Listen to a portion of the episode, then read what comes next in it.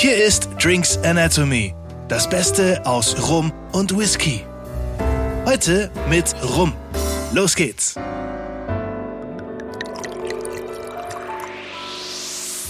Hallo alle zusammen, wir sind wieder da, Drinks Anatomy mit der nächsten Folge und heute sind wir wieder beim Thema Rum. Ähm, und Alex, du hast uns heute wieder was Schönes mitgebracht und heute geht's ja so auf die Ruminsel irgendwie schlechthin, was man immer mit Rum in Verbindung hat. Wir sind heute in Kuba. Was? Dominikanische Republik? Mauritius. Äh, äh? Ähm, ich, fand, ich fand die Eröffnung total gut. Wir sind wieder da. Hallo. Können auch so ein bisschen creepy oder so. Ah, wir sind wieder da. Wir sind wieder da. Oh, Entschuldigung. Ähm, ja, ich hoffe, ihr hört es nicht kurz vorm Einschlafen. ähm, genau, wir sind auf Kuba und wir haben heute den Ron Santiago de Cuba Extra Añejo und elf. Años. Años. Oder Años. Años. Elf Años. Ähm, genau, den haben wir jetzt mal mitgebracht. Der, ich nehme es mal vorne weg, der hat einen äh, gemütlichen Preis von 34 Euro und eignet sich für eigentlich alles. Also zum Purtrinken, zum On the Rocks trinken auch und auch gerne für Cocktails. Weil Das Kuba. mit einreiben. Ja gut, wenn man drauf steht, kann man das machen. Ähm, vielleicht dazu kurz ein paar Infos. In dem Namen steckt schon tatsächlich wahnsinnig viel drin. Äh, Jetzt habe ich gesagt, Ron Santiago de Cuba, extra añejo, elf años.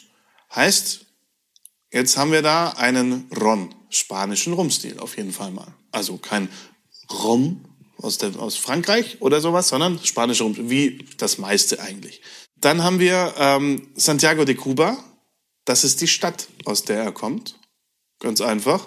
Ähm, und dann haben wir extra Añejo elf años. Und das ist mal so das, das Erste, worüber man eher nicht stolpert. Aber mit einer kleinen Zusatzinfo stolpert man in Zukunft im Laden darüber. Weil ähm, bei Rum ist es so ein bisschen genau andersrum wie bei Whisky. Bei Whisky ist es ja so, Daniel, korrigier mich gerne, wenn man eine Zahl draufschreibt, ist das das Mindestalter. Ja, das Jüngste, was drinnen ist, ähm, das ist dann das Alter, das draufsteht. Also wenn ich irgendwie da einen Siebenjährigen, Neunjährigen und Zwanzigjährigen vermisch, muss sieben Jahre draufstehen. Genau. Und bei Rum ist das ein bisschen anders. Wenn da zwölf Jahre zum Beispiel draufsteht, dann heißt es nicht, dass alles älter ist als zwölf, sondern dass auch zwölf dabei ist, sozusagen. Wir hatten das Thema ja schon mal so ein bisschen, dass die Regularien ein bisschen entspannter sind. Ähm, das wird dann immer gerne getarnt unter dem Begriff Solera. Dann ist es nicht wie bei uns jetzt hier elf Años, sondern elf Solera zum Beispiel. Dann ist es nur der Anteil. Ähm, aber Añejo, wenn, wenn Años dran steht, dann sind's elf Jahre. Dann weiß man das auch und dann passt es auch. Also ab jetzt im Rumregal mal kurz dran denken. Ähm, das ist tatsächlich so eine kleine Info, die äh, hilfreich ist. Genau, bei Solera ist es dann meistens, dass so der älteste Anteil elf Jahre dann zum Beispiel Ja. wäre, wenn oben dann die Jüngeren, die dann nachlaufen und dann ist auch von den Jüngeren was mit drin und unten ist halt so bis zu elf. Aber wenn man es nicht weiß, ist sau Ja. gut getarnt, gell? Ja, ja, also, Also- man bei Solera so ein bisschen wissen. Da muss man, da muss man tatsächlich ein bisschen drauf aufpassen, ja.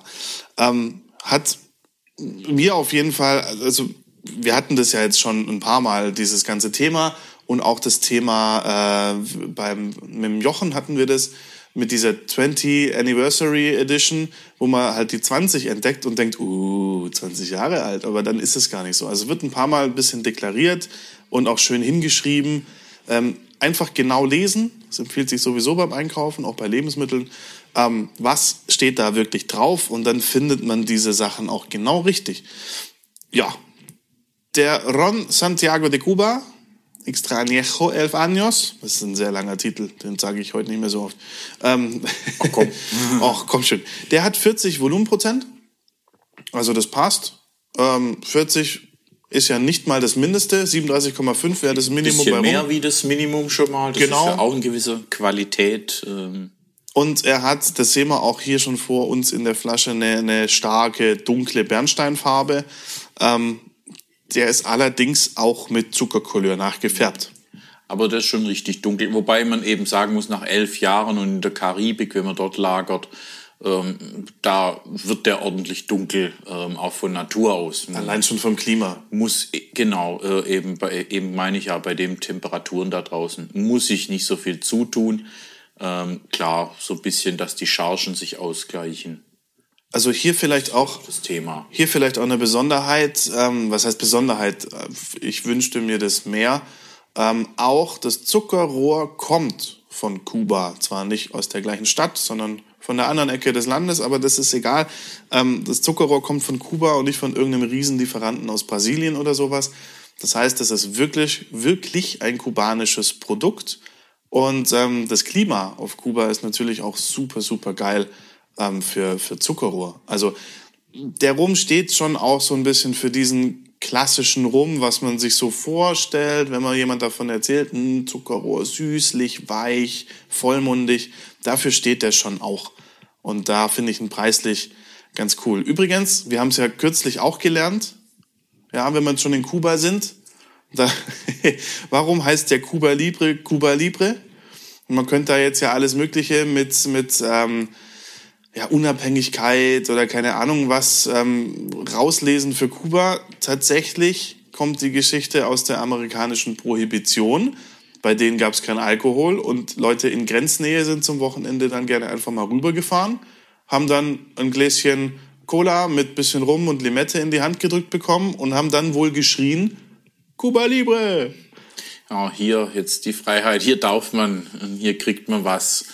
Und äh, ja, deswegen auch dann zur damaligen Zeit war noch weit weg von Sozialismus. Ähm, Kuba ja bis in die 50er Jahre rein war das so, was Las Vegas heute ist, so mit den ähm, Glücksspiel, Casinos, Hotels, ähm, dann in Havanna und äh, für die Amerikaner so auch ein bisschen ihr Spielplatz.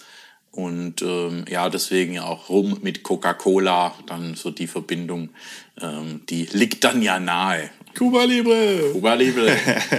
ja, also wir haben hier noch ein, ein Melasse rum, das vielleicht noch dazu, der ist aus Melasse gemacht. Daniel schenkt gerne schon mal ein. Ähm, aus Melasse gemacht und gereift in amerikanischer Weißeiche und zwar elf Jahre. Ganz einfach, so wie es draufsteht, elf Jahre ins Fass, fertig. Mhm. Schönes Ding. Und jetzt haben wir ihn im Glas. Wunderbar. Der sieht, also die Farbe ist wirklich sehr, sehr dunkel.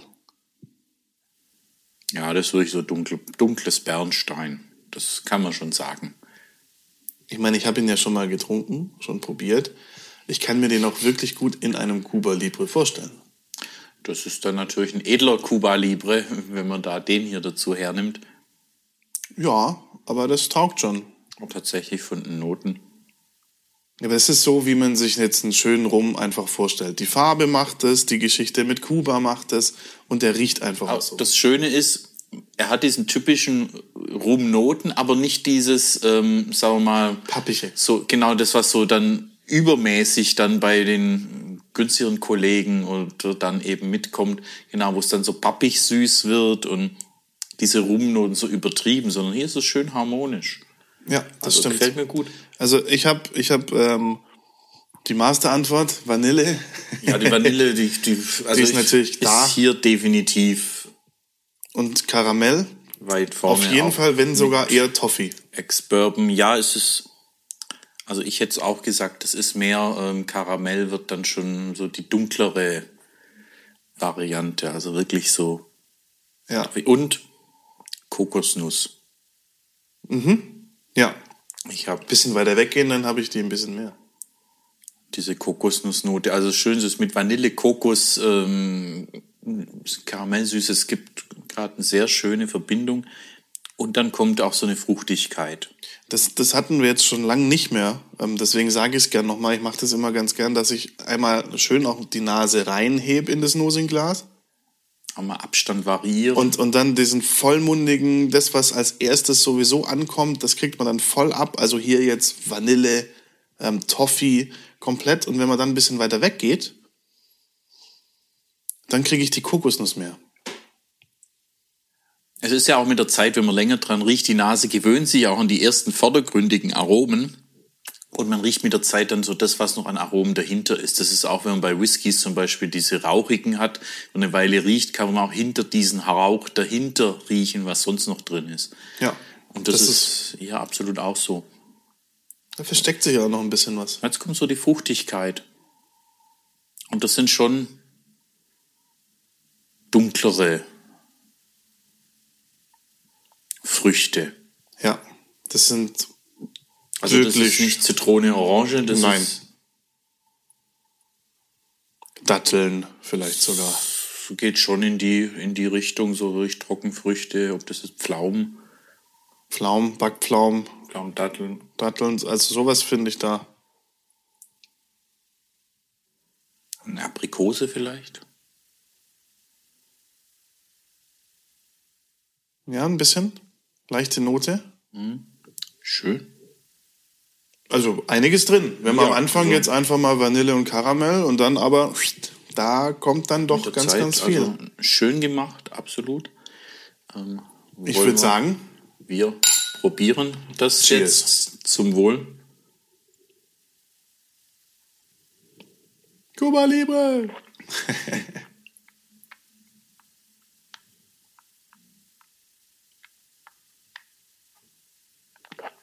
Gut.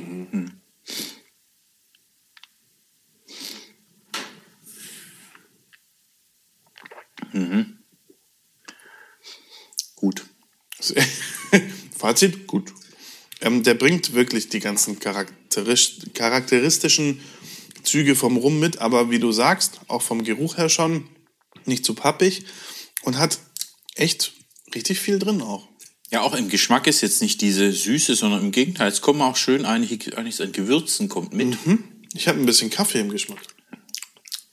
Ja, hinten raus so, so Kakao, Kaffee. So purer Kakao ist ja auch so eine bizarr bittere. Note, also. Aber, Ja, Kaffee jetzt, also nicht so, so, so richtig kräftig Espresso, äh, sondern äh, ja, so schöner Cold Brew, der dann ja nicht so die Bitternoten hat. So Kaffee, Kakao kommt da mit und dann ja, die, die Früchte, Und wenn man, die ganzen. wenn man ein bisschen im Abgang beim Atmen danach Die Eiche ist auch da. gebrannte Mandeln ein bisschen. Beim Ausatmen habe ich das. Da kommt es wieder, kommt es mit hoch so ein bisschen. Das ist, äh, kommt nicht wieder hoch, aber dieses, dieser Geschmacksimpuls kommt irgendwo ähm, am Gaumen an.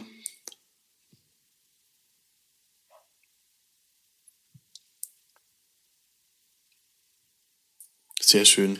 Ja, Mandel. Er hat am Anfang, wenn man beim Ex-Bourbon-Fass, so ein bisschen diese Bourbon-Note, ähm, was so diese aromatische Komponente, was manche so ein bisschen mit, was manche mit Klebstoff übersetzen. Uhu diese- oder Brit? Ponal.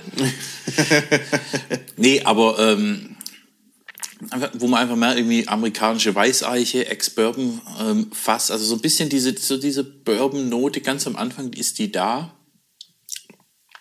Und dann kommen die anderen Noten, die wir beschrieben haben, dann eben mit. Aber am Anfang hat man die schon. Also ma- manche finden diese aromatische Note ja super. Ähm, andere ja, sind da nicht so begeistert von. Hatte die jetzt aber nicht so stark. Nee, stark ist sie nicht, aber sie ist da. Also wenn man so Bourbon im, im Hinterkopf hat ähm, oder auch Bourbon getrunken hat, wenn man, wenn man diese Note nicht kennt aus dem Bourbon, klar, ähm, wird man es so nicht zuordnen, Ah, ja, sondern wird so ein bisschen als, ja, einfach aromatisch so ein bisschen suchen, was ist das? Ja. Ähm, aber Ich habe jetzt ein bisschen drauf geachtet bei meinem, bei meinem Schluck gerade. Und äh, ja, dann, dann habe ich es. Aber das ist oft so, ja, wenn man was, wenn man es gesagt Ja. kriegt, dann ist es drin. Das ist, ich, ich habe ja auch meine, meine Vorgängerzeit als Tontechniker ist ja das äh, auch ähnlich. Man hört nur das, was man hören möchte. Also wenn ich jetzt auf einem Konzert stehe und mich auf die Ko Gitarre konzentriere, dann höre ich mehr die Gitarre. Es ist so. das werfen einem doch oft dann auch irgendwie Frauen, Freundinnen vor, dass man nur das hören will, was man hören möchte. in so einer riesigen an- langen Antwort. Ja, hm, Urlaub, hm, drei Wochen. Ah ja, cool, Mama, drei Wochen Urlaub. Dabei ging es irgendwie darum, in den ganzen drei Wochen Urlaub hast du dich nicht einmal gemeldet. Ach Mensch. Mhm. Leckeres Tröpfchen. Nee, echt schön. Wie gesagt, 34 Euro. Ähm, fairer Preis. Mhm. 07er Flasche. Elf Jahre im Fass. Ehrliche Haut. Also richtig cool. Ron Santiago de Cuba. Lohnt sich. Lohnt sich auf jeden auf Fall. Jeden Fall. Absolut. Ich habe mir schon mal nachgeschenkt. Sehr gut. Und bevor wir dann, bevor ich mir auch noch nachschenke und ähm, man dann ins Wochenende starten kann, dann hoffe ich, ihr habt auch einen guten Tropfen jetzt schon da, ähm, den ihr euch äh, auch zum Wochenende Start eingießen könnt.